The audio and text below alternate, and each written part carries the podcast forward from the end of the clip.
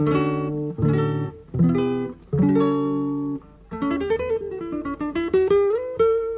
Central 3 apresenta o Cinema Nacional em Revista.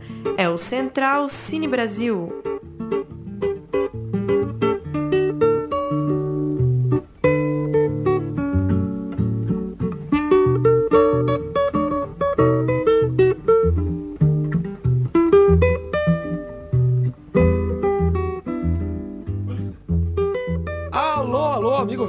Rádio Central 3, começando mais um Central Cine Brasil, nosso programa semanal sobre cinema brasileiro aqui na grandíssima Central 3. Eu sou o Lucas Borges, apresentando mais uma vez esse programa. Hoje ao lado de Pedro Botton. Fala, Botton, muito tempo que não conversávamos nessa mesa. Boa noite, não estava podendo vir aí, mas agora estou de volta ao Central Cine Brasil. É isso aí. Bruno Graziano também presente. Boa noite, senhores. Botton falou que só voltou porque ficou emocionado com o Bacurau. E como não ficar emocionado com o Bacurau? O programa nem é sobre Bacurau, mas a gente vai falar mais um pouco aqui. Como não ficar, né? Eu, eu é, tava comentando aqui que a gente ouve tanto falar de um filme e às vezes a expectativa faz mal, né? Você vai com a expectativa muito alta, mas o Bacurau supera isso. É assim, uma coisa de outro é. mundo. Expectativa é muito perigoso, mas é o muito Bacurau perigoso. supera. É a rainha das frustrações, né? É, mas é, é engraçado porque ela, a expectativa conduziu a gente quase para outro lugar, né? O filme ele, é uhum. é tão, ele é tão autêntico que ele te convence pelo que ele é. Inclassificável. Até. É, ele, ele te convence por, porque, por aquilo que ele é mesmo. Você vai esperando alguma coisa, ele te mostra outra coisa e ele te convence nessa outra coisa. É uma segurança, né? Um, eu gostei do humor que tem. É um filme que não tem medo Completo. de não tem medo de encostar em nada, assim. Agora, filmaço. além da expectativa, tem outra coisa que é muito perigosa, que é a comparação. Aquele pai que, que, é, que é fudido, que é um cara muito grande, aí o filho vai tentar, tentar seguir a mesma carreira, complicado. Ou um filme que é assistido na mesma semana, lançado na mesma semana de um, de um filme como Bacurau, também sofre, né? Sofre, porque aí vem o o super ego realmente aí. É, competir com Bacurau é, é, é, difícil, né? Um filme, por mais relevante que seja, perde um pouco a atenção ali, realmente com, com um grande é, cometa que é o Bacurau. E eu falo isso porque o filme de hoje, o filme sobre o qual retrataremos aqui, o filme é, com Legalidade. Qual, né, com, com, com, com equipe entrevistada por Paulo Silva Júnior, é Legalidade, do Zeca Brito, o filme gaúcho que trata da, da época ali da, da renúncia do Jânio Quadros, né? E Leonel Brizola, grande personagem da política brasileira, no centro da película, Cléo Pires interpretando uma jornalista, e o Legalidade eu, eu vi aí, ainda no, na esteira, aí no, no, no clamor do, e do calor do, do Bacurau, e, e é difícil né, comparar um filme com outro. Exatamente. Até porque o Legalidade ele tem uma proposta é, dramática, né? Ele não é um western, não é um filme de gênero. Ele é um drama e é um drama político. Eu, eu faço aqui minha minha admira, coloco aqui minha admiração ao Zé Cabrito pela coragem de fazer um filme histórico político, que eu acho que é uma escassez né, na nossa cinematografia. E ele exerce aí essa vontade, é um cara novo, né? Pelo que eu pesquisei, um cara contemporâneo a nós, tem 32 anos. Então, um cara novo fazer um filme histórico assim, sobre uma época que ele não viveu é uma coragem muito grande. O projeto é grande, né? O projeto é, grande. Isso é, né? isso é admirável, não, não é um projeto experimental, é um projeto que se, pro, se, é, se propõe a, a, dar um valor histórico realmente à coisa. É um filme que pode passar em universidade e tal. Porém, é um filme com uma proposta fria, né? Não é um filme que, que, que encaixa aí nesse momento de êxtase, né? É um filme talvez que realmente não importe agora o lançamento, mas que ele sirva como, como uso histórico, né? É, isso do, da, da, comparação, eu acho que não é nem não é culpa do legalidade, né? Qualquer filme, eu acho é, diante daquele evento comunicacional que é o, o Bacurau, a gente, a gente sai alterado do filme, porque você percebe que é, o filme fala disso, de não querer mais ser nada, de, de querer ser o que a gente é de fato.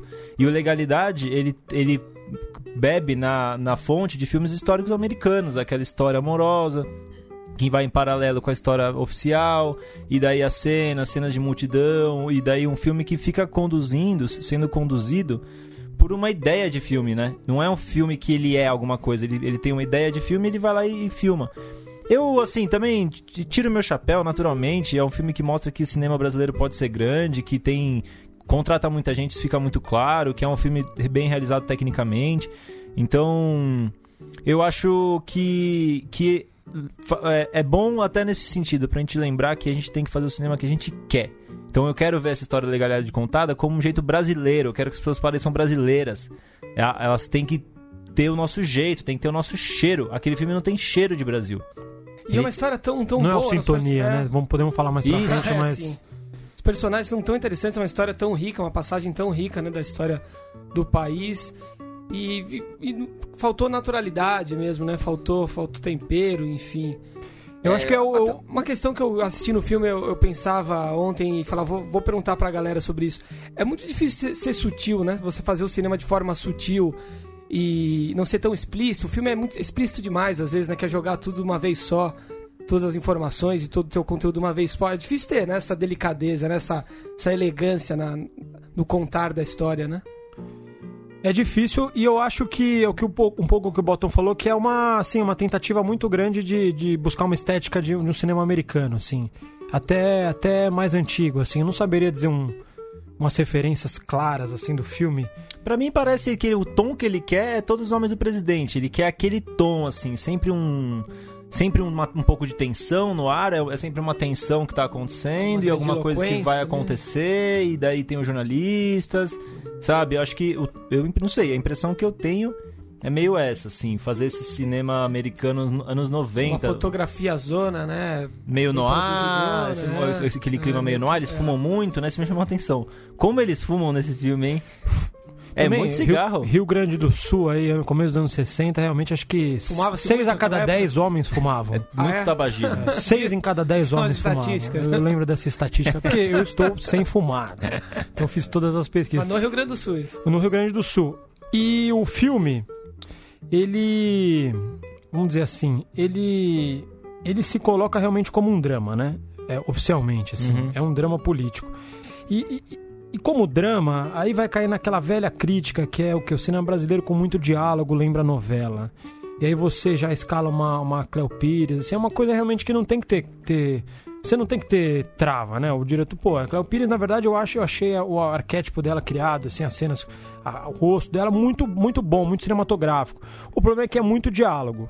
É muito diálogo. E os diálogos é muito. não seguram. Não, não, seguram, porque a gente não aguenta mais ouvir gente falando. Tudo é texto, né? Ah, quando acontece alguma coisa, a Cléo Pires chega na casa do cara e o cara fala: Quem diria você está aqui? E, o, e ela responde: Eu achei que você não ia me receber. Não ela, olhar, ela, ela, Sabatella, ela Sabatella, desculpa. Quando a Sabatella chega na casa do Brizola. É, eu acho que é isso, tudo é contado, né? Tudo é dito. É, então é tudo muito explícito. Falta tudo é dito. Falta sutileza, né? Isso que você falou, eu tava pensando em sutileza, é uma coisa que ela não vem, você vai em busca dela. É, você é tem difícil, que... né? É difícil, mas tem que ir em busca dessa sutileza. Porque eu fiquei vendo o filme, e outra coisa também, o Paulo também sempre fala disso, é das cenas documentais e as cenas filmadas, né? Elas ah, tem também essa, né, essa brincadeira de edição, de montagem, né? Que me lembrou no do o chileno. Sim. Só que o No, ele mistura isso, né? Ele, ele, claramente te confunde do que tá acontecendo. Esse não, ele, ele coloca de um lado as cenas históricas, do outro lado. Então, assim, a, a textura muda, né? Uma é cena preto e branco é, é ultra baixa resolução, né? Deve ser a é, ultra. Filmagens amadoras, USD, jornalísticas. E o, o filme paralelo, aquela estourando a resolução maravilhosa, né? Sim. E isso no, parece que podia trazer a gente mais para dentro. No meu caso, me deixou mais para fora do filme ainda, porque eu falava, tá, eu quero ser convencido que a Cleo Pires é uma jornalista dessa época. Mas daí quando vem a época, não tem Cleo Pires. Então não tem. Não, eu quero que o Brizola seja esse cara. Quando mostra a imagem oficial do Brizola, não é aquele cara. Então você fica. É difícil mergulhar na história, você fica sempre voltando a falar, ah, tá, é um filme. Não é, eu não tô vendo uma história, eu tô vendo um filme contando essa história. Isso é, eu acho que a magia do cinema tem que buscar isso, é, voltando no Bacurau. Você não fica no Bacurau pensando, nossa, eles filmaram igualzinho uma cidade do interior, né, do sertão nordestino. Não, você fala, eu tô vendo uma cidade do sertão nordestino. Eu estou vendo ela. A gente mergulha na história e, e entra naquele universo, é, né? É. Só para citar o Paulo Silva Júnior que não tá presente aqui agora para organizar a terceira edição lá do Cine Baru no, no norte de Minas Gerais ele assistiu também o filme logo depois de Bacurau e eu lembro do comentário dele aqui pelo, pelas nossas, pelos nossos grupos, era de que como é difícil fazer cinema, né? É. Não é fácil fazer o, o, que foi feito em Bacurau realmente, porque são muitas pontas, né? É, é muito detalhe e o Graziano pode dizer mais do que ninguém aqui, como diretor também. é muita nuance, né? Não é fácil encontrar, né? O, o, o tom perfeito, né?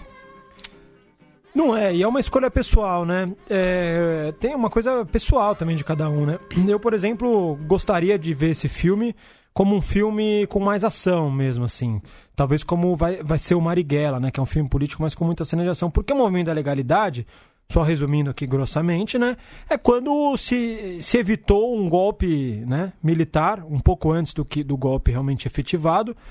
E quando realmente um, um, político, né, um governador, o Leonardo Brizola, pegou em arma, né? Ele realmente é, organizou uma, uma resistência armada para que o vice, na época, o João Goulart, é, assumisse a presidência após a, a, a renúncia aí do, do Gênio Quadros, né? Então, é um, é um filme importantíssimo, né? Uma história importantíssima. Pô, a cinebiografia do Brizola seria algo incrível. Né? Incrível. Não, e que assunto poderoso isso hoje, né? E olha que assunto maravilhoso. Pegar em armas pode ser legal, né? Pegar é. em armas pode ser representar... Um debate moral aí. Olha foi, foi uma das últimas vezes históricas que, vamos dizer assim, o lado progressista, o lado da chamada esquerda, pegou em arma oficialmente, assim, né? Porque depois, do, depois disso, depois da, da, da do grosso, depois da Foi ditadura virou, né? virou, virou uma coisa clandestinizada, é, é, criminalizada. E depois que teve a abertura, a reabertura, a esquerda já partiu para uma, pra uma, uma é. linha mais sindicalista, mais da, de movimento social, de, de, de manifestação. Então, foi a última vez que é. chegou um governador e falou: ninguém vai entrar aqui. Com, com o exército, é muito interessante ver também camadas do exército que estavam do lado, inclusive, dos progressistas né, e da esquerda, que existiu, né? General Lott, né? Essa, Sim. Esse pessoal. E se, e se retrata tanto o golpe de 64, né? E os meandros e tudo, tudo que circulou esse período no cinema e, e esse pré-golpe, que foi de 61, é muito pouco né, registrado no cinema. O filme tem um, né, um argumento bastante interessante mesmo. E é isso, ele quis fazer um, né, um triângulo amoroso, uma coisa, uma história pessoal, de, de vontade, de personagens. E que é interessantíssimo, mas acho que, que, não sei, acho que a gente compartilhamos aqui que gostaríamos de ter visto um filme mais pulsante, né? A crítica do Thales de Menezes, se não me engano, na Folha, fala disso, o né? Thales? Que... É, Thales de Menezes, que ele escreve sobre música, será que foi ele mesmo? É, e posso, posso, eu confirmo, aqui na volta da entrevista eu, eu, eu dou o crédito certo, mas a entrevista da Folha fala isso, que a vontade é ver mais Brizola. É, tem que, você tem que ficar cansado de ver política. Aquele, eu fico pensando naquele filme. É um filme que eu assisti no cinema e não entendi nada. É, o Espião que Sabia Demais? Alguma, o Homem que Sabia Demais? Alguma americano? coisa assim, americano. Que o... tem um clima de política tão, tão extremo, tão cansativo, e tanto você não sabe quem tá do lado de quem tá do lado certo, quem tá do lado errado. Essa época é isso. O, é, tinha que mostrar isso. O, cara, o, o, o Brizola tá desconfiado com o exército e uma hora o exército vai pro lado dele, mas também não vai do jeito que ele quer. E ele quer o João Goulart que faça o que ele quer e o João Goulart não faz. É, eu acho que é, esse, é, essa política é, oficial com muitas vontades, muitos desejos, muitas tendências, muitas tensões, ela é confusa. Então o filme tem que ser confuso. Ele não pode ser tão didático quanto ele foi. Sim. Ele você tinha que ficar confuso mesmo. É, a, a, a mesma Cleo Pires, ela é uma heroína. E daí, e daí uma hora você descobre que ela não podia não ser uma heroína, ela podia ser outra coisa. Então, esse, isso é isso que eu quero dizer. Eu acho que a gente devia, a gente fica, devia ficar menos seduzido por aqueles personagens. O antropólogo. Acho que é isso, o, o, essa busca, é, quando o filme, o filme é uma busca, né? O filme, ele é, o, cinema é sempre uma busca de alguma coisa. E eu acho que a gente tem que cada vez mais buscar uma coisa autêntica. Sintonia faz isso, o Bacurau faz isso, Sim. Aquarius fez isso, é, é, a Laís Bodansky faz isso, ela busca, a gente vai em busca de alguma coisa que é nossa. Cláudia mesmo. Assis faz isso. Cláudia Assis. acho que tem a ver com o diretor também, né? Que é honesta e é sincera da parte do diretor também, né? Sim. Mas aí que tá, eu não duvido da sinceridade do Zé Cabrito, não, não, né? Também, eu vi no inter... O vô dele faz o papel do Brizola velho, Sim. né? O pai dele, desculpa. Provavelmente ele, ele viveu e ouviu muito da, da história, né? A gente vai ouvir a entrevista dele daqui a pouco, né? Exatamente. Né? Parece que foi uma promessa do filme. Ele, ele trabalha no filme há nove anos. Mas é isso, ele fez uma escolha, né? Agora eu fico muito realmente contente. Repito, não é o que faz um filme grande sozinho, mas a cinematografia do filme, ela é correta. Ela é, ela é honesta. Ela busca um... Sabe, ela é uma coisa limpa, não é um uhum. filme realista, de jeito nenhum, mas acho que está na proposta, a partir, tá na, a partir do momento que está na proposta, né? Dentro dessa proposta, ele é bem sucedido. É, uma, é muito bom ver um filme que não é um filme grande, um filme médio, médio porte, com uma cinematografia correta, o som, a imagem, a direção de arte, a fotografia, a trilha, tudo corretinho, assim. Mas, é, como já dizem há mais de 100 anos, o cinema é feito de rostos e palavras e sentimentos. Vamos ouvir então a entrevista do Paulo Silva Júnior com o diretor de legalidade Zeca Brito. Daqui a pouco a gente volta com mais conversa. Queria que você começasse falando a, da responsabilidade de contar uma história que envolve um, um momento importante da política brasileira, um momento marcante até hoje. Imagino que as gerações que viveram aquela época vão sentir muito próximas do filme, mesmo as gerações mais jovens conhecem ou tiveram proximidade com essa história em algum momento. Como que é, é, é aumenta o grau de responsabilidade, construir uma trama que passa por esses elementos? O que, que isso mudou na hora de escrever? Eu acho que é uma responsabilidade muito grande, porque é uma história cujos protagonistas ou foram mortos ou foram exilados. E é uma história que não foi contada durante os 22 anos de ditadura militar e nem na redemocratização ela foi contada.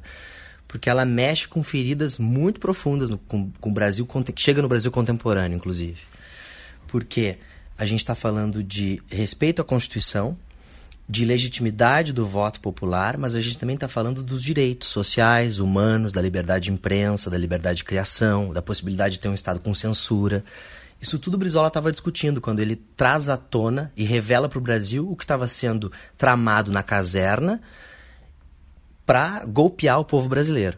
E a, a, o, o grande feito da legalidade é que ele, ao conseguir informar a população, porque basicamente o que ele faz é um movimento de comunicação, ele consegue dividir a sociedade, digamos que 80% é da sociedade fica com ele, inclusive 120 mil homens do exército que não acatam a ordem superior do, do, da, da Marinha e da Aeronáutica e do exército, né, do, do, do comando de guerra, para bombardear a cidade de Porto Alegre e, e seria um momento histórico onde brasileiros chacinariam brasileiros. E ele consegue alertar a população civil, as classes militares, a brigada militar, para a importância da Constituição, para a importância de ler o texto constitucional, que é o texto que legitima quem tem o voto popular, mas que também assegura os direitos humanos, civis, democráticos.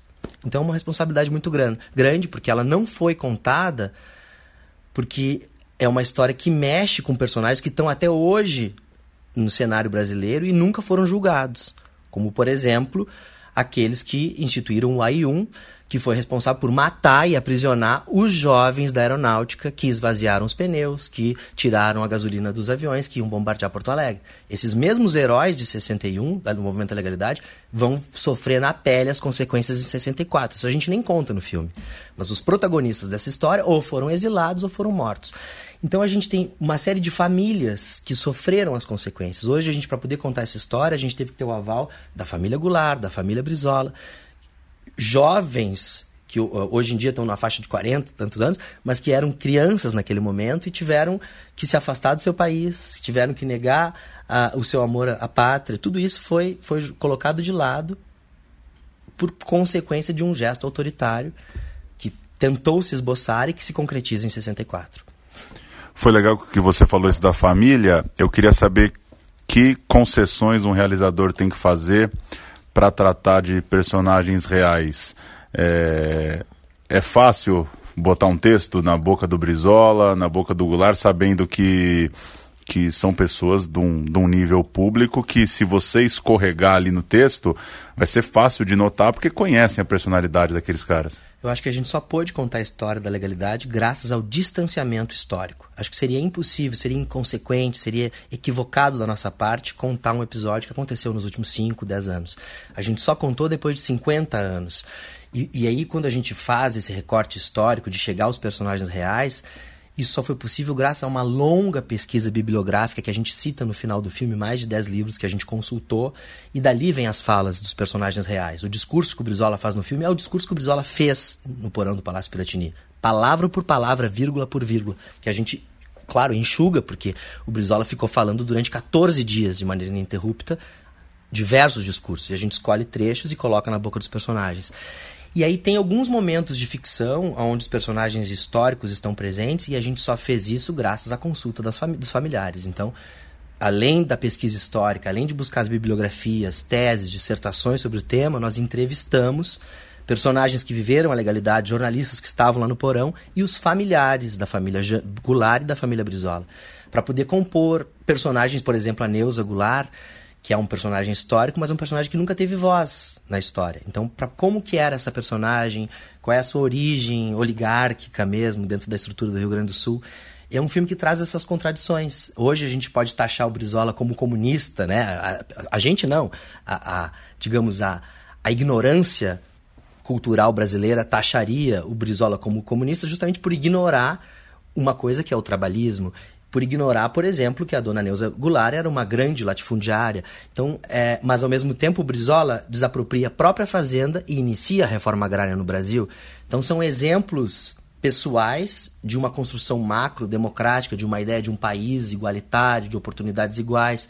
Um homem que tentou a vida inteira lutar contra a desigualdade social tentou alfabetizar o povo brasileiro, colocou as crianças como primeiro plano.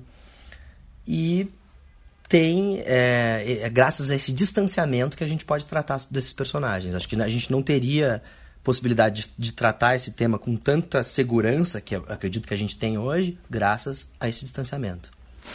Como foi achar o tom da trama do romance entre né, uma mulher e dois irmãos, um, meio que um triângulo amoroso, meio que uma história mal resolvida ali no afeto entre eles, dentro desse contexto, porque fico pensando que muita gente pode esperar. É, pela sinopse ou pela história da legalidade que vai acompanhar um filme sisudo, um filme de bastidor político e pode se surpreender porque essa história que você cria nesse ambiente não tem nada de sisuda. Pelo contrário, como que você achou esse tom? Foi exatamente por isso, para não ser, é, para que esses personagens não carregassem muito esse peso de um filme de bastidor político? Exatamente. Acho que a gente, primeiro a gente entendia que por ser uma história tão abafada, tão necessária de ser contada, que a gente precisava fazer um filme popular, um filme de alfabetização histórica, digamos assim. E aí a gente vai se apropriar de alguns elementos da cultura de massa como por exemplo o triângulo amoroso, como por exemplo algumas escolhas estéticas que se aproximam da teledramaturgia, para ter efetivamente a comunicação da história que a gente estava querendo contar, entendendo que o Brasil é um país onde a, a cultura popular, a cultura de massa tem um acesso muito grande para a população brasileira e essa cultura não se reflete na cinematografia. A gente faz um cinema bastante hermético, se a gente for pensar é, na cultura popular que a gente tem no nosso país. E acho que por parte minha e da produção havia esse entendimento de que a gente estava lidando com uma história pesada, com uma história difícil, como eu te disse, com uma história que deixou muitos mortos, muitos flagelados, né? É, psicologicamente falando, inclusive fisicamente e psicologicamente falando, e que a gente tinha que tornar essa história acessível, atraente, sedutora. E aí a gente usa como artimanha esses elementos da cultura popular, da cultura de massa. Isso na cinematografia brasileira eu acho que não é uma coisa muito recorrente. Se a gente for pensar nas artes visuais, a gente tem artistas como Rubens Gershman, como Carlos Vergara, como Glauco Rodrigues, como Andy Warhol nos Estados Unidos, que entendem que a cultura popular pode ser trazida para um ambiente erudito através dos seus signos, das suas, dos seus clichês, através de uma operação de clichês, inclusive. É, e a gente tentou fazer isso nesse filme. A gente tinha como um, caminho de linguagem algo que fosse popular, que chegasse no coração de todas as pessoas que tivessem o, o mais alto nível de informação ou o mais baixo nível de informação. E aí a gente vai usando esses elementos, o triângulo amoroso, o close, o beijo, a personagem que escuta atrás da porta. São elementos, são, é uma operação de clichês é, que a gente revaloriza, ressignifica, para poder tratar de uma história pesada e ao mesmo tempo trazer emoção para essa história, trazer hiperestesia para essa história, trazer uma operação de sentidos, onde o espectador se envolva, é, chore, se emocione, se apaixone junto. E eu acho que tem uma coisa que pode sintetizar tudo isso, que é uma ideia de amor. De amor pela democracia, de amor pela ideia de ser brasileiro, de civismo amoroso que eu acho que é importante nesse momento. A gente vive um momento do, no Brasil onde a sociedade está muito dividida. E o que a, a lição que o filme traz é que pensamentos opostos é, podem encontrar um ideal maior. Se esse ideal é para o bem de todos, se esse ideal é a democracia, se esse ideal é a construção de um país. Então, é um filme de amor, de amor pelo Brasil. Agora, ao mesmo tempo que você fala dessa linguagem popular, a gente tem um problema é, claro e evidente de bilheterias no Brasil, Queria saber qual que é a tua relação com essa coisa do público de cinema. Se isso gera uma aflição para você, se você gostaria que legalidade fosse muito visto no cinema, gostaria talvez não é a palavra, mas o quanto que isso te, te afeta, ou se você entende e, e de certa forma aceita que hoje a carreira do filme é diferente mesmo, com VOD, com televisão. O que que, que que essa ideia de popular como ela se choca com a, com a nossa bilheteria tão baixa para um, um cinema é, como, como o seu hoje? Aí é um problema que não é só meu, é de todo o cinema brasileiro, porque a gente vive num país que tem um, um, um sério problema de nacionalidade, de, de reconhecimento da sua cultura, né? A gente consome a, o produto agrícola que a gente planta nesse território, a gente consome carne que a gente cultiva nesse território, mas a gente não consome produção cultural desse território. E isso não se aplica só no cinema. Tem muitos críticos que dizem que a música popular brasileira é a melhor música do planeta Terra. Lá na China, no Japão, eles estão ouvindo música popular brasileira. Na Europa, até Elza Soares excursionando. Mas a gente não escuta música popular brasileira nos rádios. A gente escuta música americana. Então há um problema que é estrutural no Brasil, que é de colonização. Nós somos um país colonizado até hoje. Nós precisamos vencer esse processo e trabalhar a descolonização do Brasil. E aí eu conto com todos vocês, da imprensa, da mídia. Agora, se o filme vai fazer sucesso de bilheteria no, nas salas de cinema, isso é uma grande incógnita. Né? A gente trabalhou o máximo para que a linguagem fosse acessível. E a gente vai chegar no Telecine, a gente vai chegar no Canal Brasil no final do ano. Então, eu tenho certeza que o público do Telecine, o público do Canal Brasil é um público mais abrangente. Né? Ao mesmo tempo, a gente vai chegar nas salas de cinema, a gente vai estar nas cinematecas, a gente vai estar nos cineclubes, hum. o filme vai ser ofertado para quem quiser ter acesso a ele. A nossa parte a gente fez. Agora, existe um problema estrutural no Brasil que não diz respeito só ao cinema, diz respeito a toda a cultura brasileira, que hoje está colocada em segundo plano. Se a gente for pensar, nós não temos nenhum Ministério da Cultura para proteger as políticas públicas do setor cultural. Então, isso é um problema de um país que ainda hoje sofre uma extrema colonização.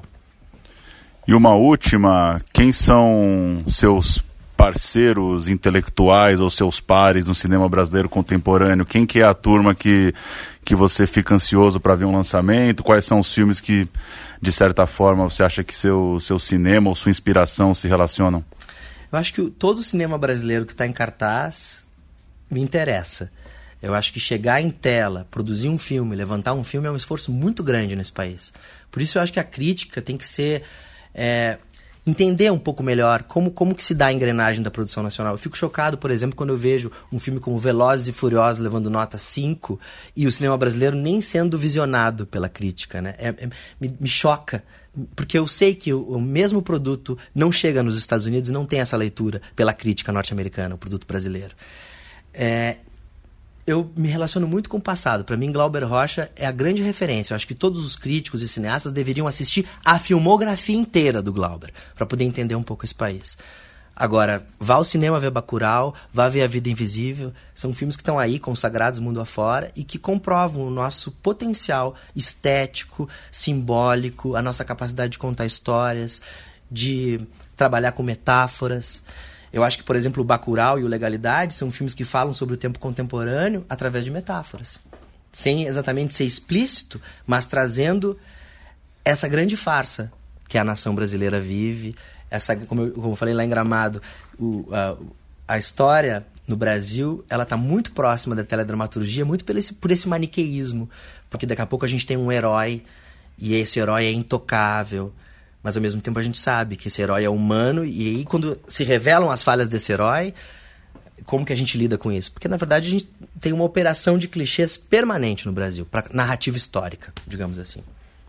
Aí ouvimos Zé Cabrito falando sobre legalidade, mais algumas palavras a respeito desse filme que estreia nessa quinta-feira, 12 de setembro, nos cinemas brasileiros. Sim, é, a gente estava vendo a entrevista e refletindo aqui, né?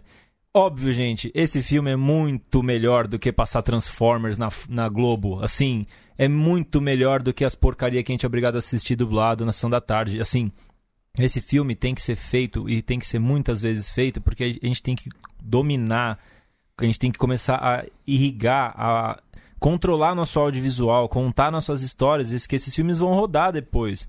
Eles vão ser vistos, as pessoas vão assistir, porque é um filme que é bom de assistir, não é um filme é, que desrespeita o telespectador nem de longe, respeita muito o telespectador, tá preocupado com o que vai colocar na tela.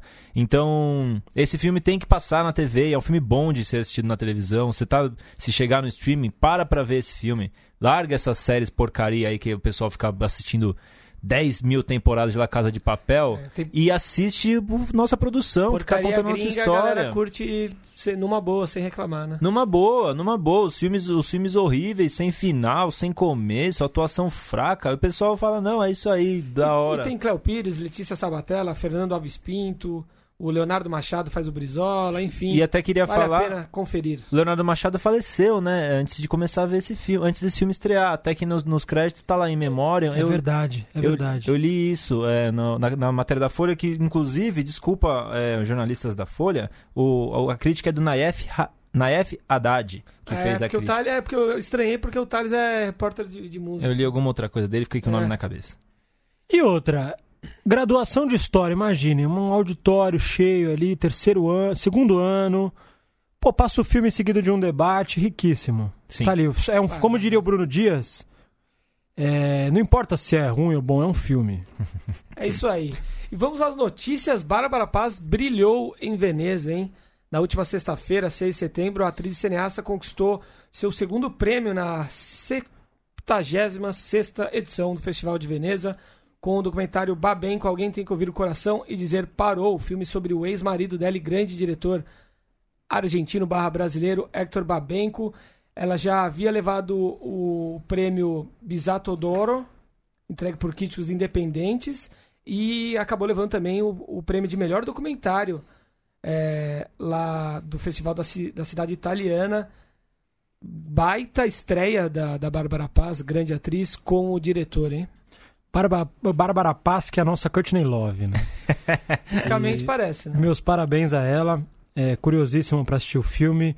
Prêmio raro, né? Muito raro o Brasil fazer bonito em Veneza. É um festival que não dá muita bola pro, pro cinema brasileiro. Uhum. E muito bom a Bárbara Paz. Eu fico realmente muito admirado por esse tipo de filme, assim. Um filme é, fe- feito realmente no amor, assim, na obsessão. É curiosa a relação deles, né? Eu acho muito, muito, muito instigante o filme. É, Vivemos quem- no mesmo prédio que ela, né? Desculpa. Vivemos no mesmo prédio que ela, que Eu é nunca encontrei a Bárbara. Paz lá, Eu já cara. encontrei ela Ah, indo pra academia. E, e vi o Babenco também. Ah, eu não. Já tava mais é, sim, em tratamento, debilitado, mas no, no elevador do edifício Santa Rita ali. É, uma pessoa de cinema que quem, quem se não a Bárbara Paz pra contar essa história, né? Então, uma pessoa do cinema que tem uma que sente a responsa. Fala, não, eu preciso fazer isso, eu não Sim. posso deixar isso passar e não contar essa história. É, Dane-se, tem gente que não gosta do Babenco. Eu amei o Babenco, ela deve ter pensado. Então, ela Foi muito pessoal, né? É isso, Ah, Deve ser. vai lá e conta a história mesmo, não fica de longe é, esperando. É, é, é, o cinema é isso, cinema não é espera, né? O... Cinema é momento. Sim. O Curta a Linha, do Ricardo Laganaro, conquistou também lá em Veneza o troféu de melhor experiência em realidade virtual, lá na mostra Venice Virtual Reality.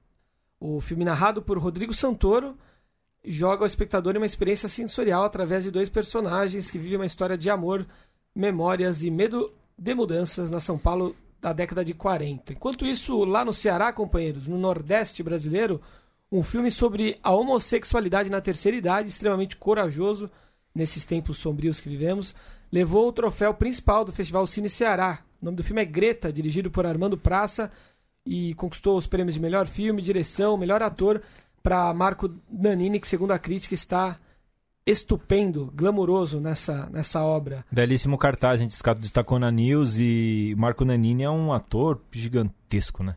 É, tem que ir assistir de joelho mesmo. Vem aí Greta, então. Aguardemos. E deixa eu só falar do, desse último, a, a linha. Tô louco pra ver isso aí. Realidade virtual, nunca vi nada. Você nem sei o gosta? que é. Eu vi numa exposição aqui do Itaú, é aquela da a biblioteca à noite, biblioteca no escuro, biblioteca à noite. Mas você vê com, viu com óculos? Vi com óculos. Foi uma Eu experiência. tenho muito preconceito, Mas eu sou uma- velho. Não, mas cara. foi uma experiência, meu amigo. É, óculosão é, complicado, Nossa, mas foi legal. não. Foi legal. Foi demais, demais, demais. Então eu, eu vi e fiquei, caramba, tem coisa a ser contada desse jeito. Não assim, óbvio, a gente então, com certeza vai passar por dores do crescimento que vão ser doloridíssimas, as dores do crescimento da realidade virtual. É. Mas tem história a ser contada.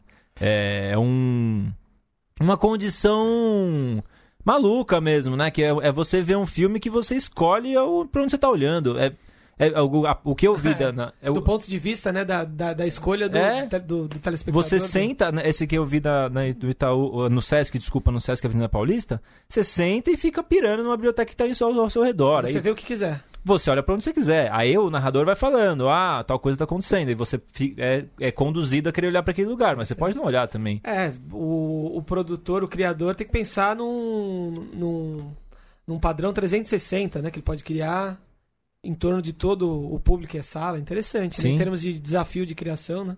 Sim, eu acho que ainda mais a, é, a galera que não para de olhar para o celular, pelo menos ela vai olhar em volta, parar de olhar só pra aquela porcaria. Pelo menos você ergue a cabeça e entra em outro mundo.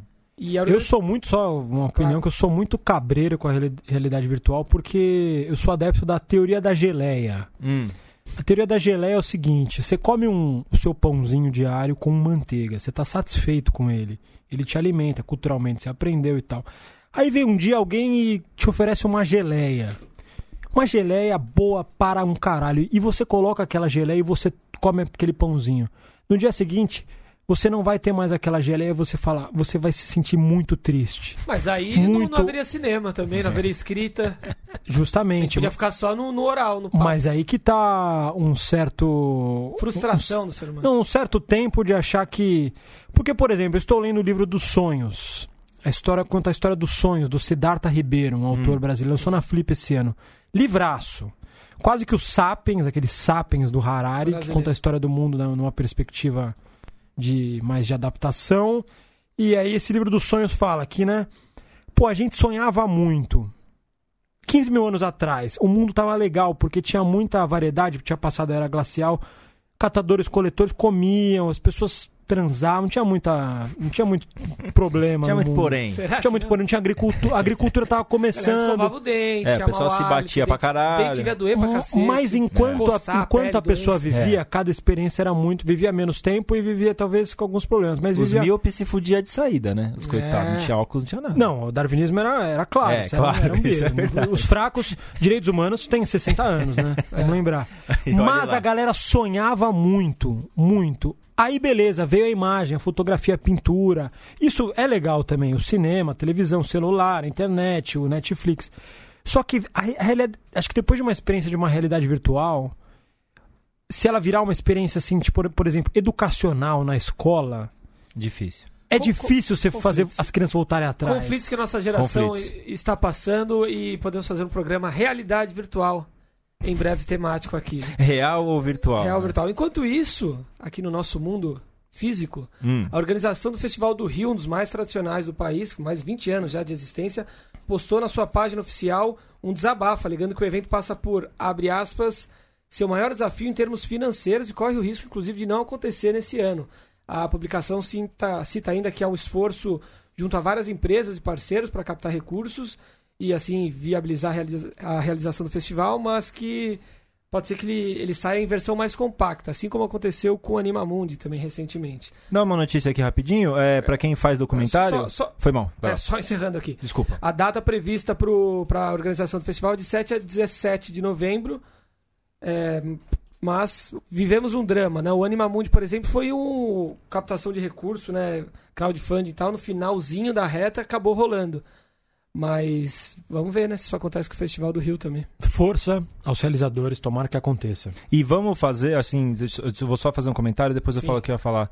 É, faz rolar. Faz rolar, assim, se precisar diminuir o glamour, se precisar diminuir Diminua. sala, se precisar diminuir tudo, se, precisar, se não tiver o, a champanhe no- na, no dia, na sessão de abertura, não Como temos não teve- champanhe. Quando foi que a gente se frustrou com a falta da cervejinha do champanhe mesmo? Festival latino-americano, é, não abertura. Não tem, mas tá valendo. né? Tá valendo. É, sai desse lugar. Assim, às vezes a gente tem que começar a enxergar a tendência e falar que a gente tem que sair do lugar que a gente tava. Já tiraram a gente de lá. Sim. Vamos, vamos fazer virar, porque aí nessa hora que tem que sentir a responsa mesmo. O, o, o festival é importante que aconteça, não importa o jeito que acontecer. Ele tem que acontecer. É, desculpa só do documentário. Quem faz documentário, o, o maior vitrine de cinema documental do país, é tudo verdade, vai abrir inscrição semana que vem. É dia 16 de setembro, isso. Segunda-feira agora. Meu aniversário. Ó, aniversário do Lucas e da minha esposa, Hanu Esugi. tem muita gente faz Ouve a gente. É um beijo aí pra ela. É. E então na segunda-feira abre as inscrições. Então você que faz, curte o documentário aí, se inscreve que rola, gente. Isso é uma coisa que também é importante lembrar. Não é pra eles, não, é pra gente, é pra quem faz documentário. Então se inscreve e acredita em você que o negócio vira. Isso aí. Agora a sessão Ataques ao Cinema Brasileiro, que todo programa tem, de algumas semanas pra cá, é, na sua ofensiva, né, contra o nosso glorioso cinema brasileiro, Jair Bolsonaro cortou 43% do orçamento do Fundo Setorial do Audiovisual da Ancine. Será o menor repasse ao fundo desde 2012, quando é, foram recebidos 112 milhões de reais. O Fundo Setorial é destinado ao desenvolvimento de toda a cadeia produtiva da atividade audiovisual no Brasil e foi criado em 2006 e é considerado um marco na, na política pública. Uma burrice, né? Estonteante. Uma decisão nada técnica, né? Independente de. de da, da, do embate criado pelo, pelo Bolsonaro, pelo Bolsonaro, como diz meu, meu grande amigo Marião, é, em relação às políticas públicas. Porque o fundo setorial, resumindo aqui, é um, um fundo retroalimentado pela própria indústria, né? Pela, pela, o impostinho ali. É, cada, cada vez que você paga sua mensalidade de celular, ali como você consome muito vídeo, muita imagem, você paga alguns centavos para esse fundo e também toda produtora que faz um filme ou uma série, todo canal ou estúdio gringo que chega com um filme ou uma série paga ali uma, um imposto para poder passar, emitir o RG do filme e esse fundo é gerido por um banco e é regulado por uma agência, que é a Ancine. Então esse, esse, esse ciclo que acontece de investimento ele não passa por, por, pelo executivo, né, pelo governo. Ele não passa por uma empresa estatal. Então é uma burrice, porque é um fundo que, é, jun, jun, juntamente com, com, com leis, né, sobretudo a lei da TV Paga de 2012, é um fundo que retroalimenta o mercado e que criou realmente, é, pela primeira vez na história, uma ambição de indústria. Chamada economia burra. É economia burra, porque a gente não pode afirmar aqui, não dá para saber, mas é um dinheiro que é difícil ser con contingenciado para outros fins. Então é um dinheiro que precisaria estudar, mas que nem quero estudar. Mas eu, eu, temo que é um dinheiro que de alguma forma vá para emendas. E emendas a gente sabe que é um, uma forma que o presidente tem de agradar o, o executivo, né? Com, com, troca de favores para aprovar medidas, Ou sobra, leis. né? Ou sobra. O dinheiro, assim, é tão estúpido, porque às vezes o dinheiro é tão carimbado que você tira de um lugar e, e pensa em colocar no outro e não consegue E não consegue. no outro. Agora, e o louco é que assim, o dinheiro de 2019 ainda está travado. O dinheiro de 2018 ainda está pendente algumas produções. E essa prospecção para 2020, imagina, dividir, cair pela metade, vai afetar o emprego de muita gente, mas acima de tudo aí dizem que tem, tem interesses maiores em até revogar né, a lei da TV paga. Seria um trabalho imenso, porque a lei da TV paga é a lei mais limpa que tem. Ela envolveu Puta, ela demorou 10 anos para ficar pronta. Ela envolveu mini sociedade civil, envolveu o legislativo, aprovado por, pela presidente Dilma Rousseff na época. Foi a lei que né, demorou 10 anos para ser feita, é, é, demorou uns 2, 3 anos para vingar. Quando ela vingou, foi a partir do ano, ano retrasado e passado, agora querem mexer nela e querem extinguir, porque dizem que tem interesse mais liberal. Não é uma lei liberal, é uma lei de prote protecionista, mas que funcionou.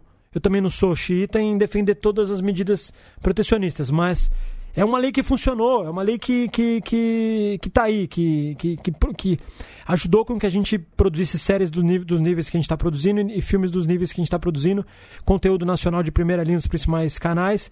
E realmente a produção brasileira vai so sofrer um revés com esse anúncio e ano que vem realmente vai ser um ano de retração de, e, de produção. E um ataque disfarçado, é, foi anunciado agora há pouco à imprensa o cancelamento da estreia de Marighella. Estava marcado para estrear em 20 de novembro, né? Dia da Consciência Negra. Exatamente. Longa do Wagner Moura, longa de estreia do Wagner Moura. Aí Próximo que... também a data de 50 anos da morte do Marighella. Também. em novembro. Enfim, o filme já está sendo retardado há, né, há, há alguns, alguns meses. Passou no. Festival de Berlim em fevereiro. É. Por várias questões, né? Várias questões, críticas à produtora, Isso. enfim. E é mais um capítulo desse embate ideológico. A, a produção do filme afirma que a O2 Filmes não conseguiu cumprir a tempo todos os trâmites exigidos pela Ancine, é, entraves burocráticos, enfim. E a cada desdobramento desse caso, o filho do, do presidente Jair é, Bonocira comemora de forma escancarada na, nas redes sociais, com, sempre de forma bastante tosca também, o, o feito, o adiamento, enfim. É, não dá pra chamar de censura, na sua opinião, né, Grazi? Pra mim é censura mesmo o nome disso. Eu acho que não, porque é isso, né? A, a censura seria uma proibição de veiculação pelo Estado, né? Como hoje em dia e oficial, oficial e claro. é. O que o Mas Estado existe tá- esse mecanismo? Acho que essa que é a questão. Por enquanto não, agora é mais sutil. Então, essa que é a questão. Se não, aí tem um que- mecanismo. aí tem que ver realmente o que está escrito no edital, qual que é esse impedimento e tal. Aí Isso. vai ser judicializado, né? A partir de agora vai entrar advogados, lei, aí vai para superior, tribunal, não sei o que. Vai... Esperamos que o jornalismo mostre pra gente quais outros filmes sofreram Exatamente. com esse tipo de restrição. A notícia é quente, né? Tem quente. duas horas, Amanhã- três horas é, atrás. a- Espero que amanhã- amanhã o jornalismo profissional. É, vamos ter mais informação e mais repercussão a respeito disso. Mas, se não, se, é, se não é censura, na minha opinião, é um filme que com certeza é perseguido pelo Estado. Isso, isso não tem dúvida. E o filho do presidente, o Eduardo, que é justamente o cara mais, assim, vamos dizer. Babaca? É, Difícil. né? babaca e, e mais ambicioso, né? Eu, eu- é o que eu- quer ser embaixador dos Estados Unidos. Exatamente. O, que, o, o cara que quer ser nosso chanceler, mas que não tem capacidade é, para tal, ele é o que mais tem interesse. Ele ultimamente está postando muito sobre isso. A liberdade, quer mexer na, na, rei- na lei regulamen- re- regulamentária do, do- das teles, é, quer que, que, que, que o capital estrangeiro possa produzir aqui. Enfim, é um discurso liberal que de ouvido parece correto, até, se você for ver por um lado, só que a gente sabe que essa galera, ela, ela tá preocupada em extinguir um pensamento diferente do deles. Então, é muito perigoso, porque são decisões não, repito a primeira frase que eu falei, que é o que me interessa principal. São decisões não técnicas e são decisões mesquinhas, decisões de opinião pessoal e não de bem maior. Com certeza. A palavra república pra esses caras nunca significou nada. Não, são nada republicanos. Não, não significa nada. É assim, eu tava pensando aqui, é uma coisa, é uma coisa, porque o filme já tá pronto. O filme já tá pronto. Assim, a- os caras não têm a noção. É, pra eles é um filme sobre um terrorista, né? Mas Esse eles não- terrorista, vamos fazer um filme sobre terrorista. É, é Mas e aí? né? Mas e não tem filme sobre terrorista? Assim, é, é, eles estão preocupados. Aí que tá. Eles estão olhando pro que, o que é distribuído na cadeia audiovisual do Brasil e falando esse sim, esse não, esse sim, esse não. Eles estão fazendo isso? Não estão fazendo isso. Ah, eles tá estão fazendo a nossa produção. E a, a- a classe como um todo. Isso, né? mas a produção É. nacional. É isso que É. isso que eu quero dizer. É, um, é uma, uma batalha ideológica tão tosca que ela só é anti-Brasil. Ela não é Sim, anti mais ninguém. É assim, não é que vai sair um filme do, de um revolucionário italiano. Não é que vai sair um filme do. Se saísse esse filme, eles iam nem saber que esse filme saiu. Sim, sim. Então, assim, é uma estupidez porque é anti-Brasil. É só isso que a gente tá vivendo. A gente tá vivendo um país, um, um governo que, obviamente, nem sabe o que é o Brasil, que se coloca como patriota, mas ele só age contra. Só age E é contra. curioso lembrar que como, como existem, é, como os lados são muito diferentes, né? A gente criticou aqui quando é, os demais di- diretores do Cine, do, do Cine PE, né? Abandonaram o festival porque um filme sobre o Olavo de Carvalho tinha sido escolhido para pro, pro, É, repudiei né? essa E decisão. depois ganhou, né? A Até, gente até ganhou. o o- Enfim, a- na nossa opinião, né? Certamente. Deveria, deveria ter sido respeitada a seleção do- de um filme sobre uma figura bastante controversa Sim. da direita. Agora, as- essas pessoas não elas, não, elas não querem deixar nenhum filme ser, ser exibido, né? Um Liberdade a intelectual completa. E eu só torço para que Mari- isso ajude, assim como a decisão do Crivella lá ajudou a, A vender. discussão, ajudou a É, vender. eu acho que a gente ajude tem o filme a nisso, rodar, né? Tem que que- ter fé nisso. Que, que aconteça igual Tropa de Elite, que vaze e chegue em 40 milhões de E aí o Marighella pessoas. 2 vem com tudo e arregaça. Bottom, o tempo urge, mas temos alguns minutos para as estreias. Opa, vamos lá. As estreias da semana são seis estreias. Vou bem rapidinho aqui, ó. A primeira, vou na ordem alfabética, tá? Pode ser? Claro. Oba, a música do tempo, do sonho do Império ao Império do Sonho, documentário dirigido pelo João Velho, registra um dos últimos espetáculos de um grupo de música da Universidade Federal Fluminense, a UFF, UFF O FF. cujos integrantes se aproximam da aposentadoria após 30 anos se apresentando juntos. Parece bom, hein? Eu vi uma crítica quatro estrelas na Folha isso aqui. O pessoal falou que pra quem gosta de música e de cinema é um prato cheio. Maravilha. É, Divaldo, o mensageiro da paz, conta a história do líder humanitário brasileiro Divaldo Franco, desde a sua infância no interior da Bahia até a sua consagração como filantropo, fundador da Mansão do Caminho e orador em prol da divulgação da doutrina espírita no Brasil. É dirigido pelo Clovis Mello, produzido pela Disney. Eu vi essa informação, falei, caramba, É isso mesmo. é isso mesmo. E tem no elenco, no elenco Bruno Garcia, Guilherme Lobo e a baita cantora Laila Garran. Adoro bom. Laila Garran. Eu também gosto. E péssimo cartaz. Meu Deus. Caramba, gente. Ó, vamos lá. Marés, um drama dirigido pelo João Paulo Procópio, estreando na direção e conta a história do fotógrafo Valdo, interpretado pelo ator Louro Nelson Vla- Vladimir, que no processo do divórcio com a sua mulher decide enfrentar o alcoolismo para não perder a guarda de sua filha. Tenso, hein, gente? Tenso, tenso. Tenso, brigar com a esposa, lutar pela filha e largar o goró. É, dramas comuns, né? dramas comuns mais pesados. Vai que cola 2, o começo, o segundo filme derivado da série de TV do canal Pago Multishow, mostra como uma feijoada organizada em é isso aí. É Não o começo dessa nada, história, né? sabe.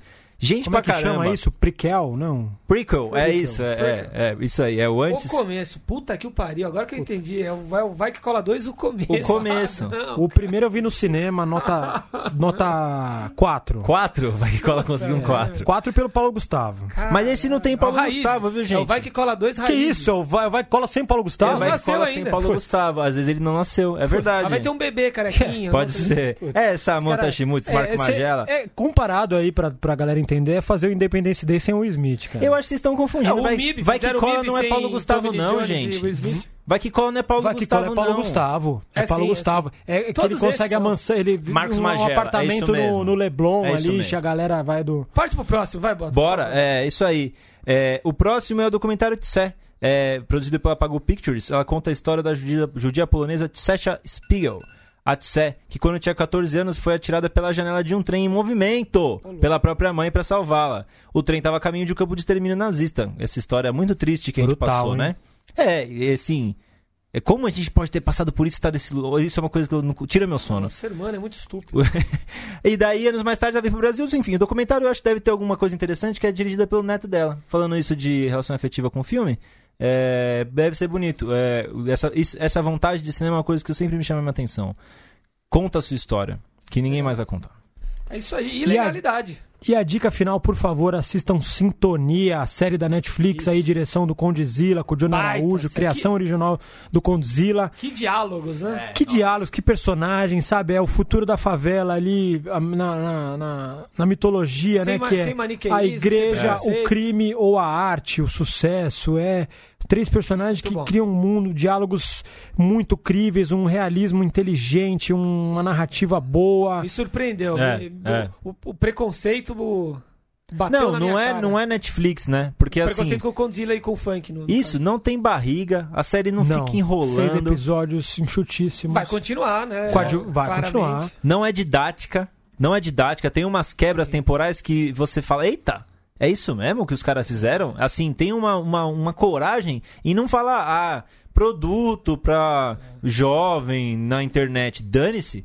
Vou, faz o que faz. o que- Realista, naturalista, né? Nossa, e a- as cenas da- das ideias lá com os atores que depois. A gente até conversou, né? Que são atores. É, são ex-presidiários, né? Tentando diminu diminuição de pena, Não, ou atuais é- presidiários. Atuais presidiários, eu acho, né? Como se fosse. é, Por isso é- que é tão- É um que ultra tão- realismo é. impressionante, assim. É... Bacana. É, é engraçado, né? Que eu já ouvi, já ouvi, né? Assim, de relance ali num, num papo um dia.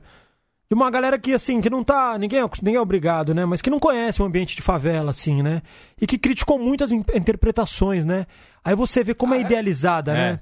Eu, eu percebi, fiquei quieto na hora, tentei ouvir né, o que aquela galera tava falando. Uma galera que não tava debochando nada, mas que não embarcou. Achou meio, meio estranho a é interpretação. extremamente real, né? E aquilo é tão real, quem sabe minimamente qual que é. Aquilo é muito real. É um hiperrealismo pós-Fátima Toledo que justamente não é idealizado, é produzido por um, um- um cara que veio da, de classe média baixa, veio de periferia e que não deixou a coisa virar fake, assim, É. não tem aquela, não tem o, o- a coisa mais linda, né? Não, com aquela coisa publicitária. Isso, não é coisa mais linda, Certo, justamente. Mas não é feio também, é aquilo, é, é o real. Não, é real, Sem é, maniqueísmo. Não, a coisa mais linda é a incrível, série, a série da Netflix. É. A série da Netflix é a coisa mais linda. Porque eu acho que. Ah, tá. A, a própria sé- a série, porque aquela série é isso. Quem assiste aquilo e fala, ah, meu, Netflix, velho, fica só fazendo o estereótipo de tudo. Não vou assistir mais isso aqui. E essa série tá muito claro que quando acaba a cena, alguém falava, meu, faz de Caralho, novo. é, faz de novo que bom, a gente não fala bom. assim. Faz, faz do jeito. Faz, faz como você falaria. Faz como é. E o negócio vira. Tem uma mágica, eu acho assim. Viva a sintonia! Viva a sintonia. Eu acho que, ó, só o, o Nando, ele, ele faz uma das grandes interpretações recentes aí no audiovisual brasileiro. Faz. Os três estão muito bem, O mas Nando o no Nando. Sócrates, é o protagonista do Isso. Sócrates, inclusive, né? É Isso ele? mesmo, é, É ele, ele. mesmo. É. Não, ele faz Que em uma. breve pinta na nossa sala de cinema. Eu gosto, assim, só vamos, vamos acabar, só eu gosto que não tem que se amarrar a nada. O Nando, ele é ultra realista, uma hora ele é onírico, parece um ator de Shakespeare falando, depois ele volta pro chão, depois ele sobe de novo. Não tem que se amarrar a nada, meu. Vai na sua que a gente entende. Eu Até torci por Nando. Seguimos torcendo. Até semana que vem, rapaziada. Puto, o Nando é muito.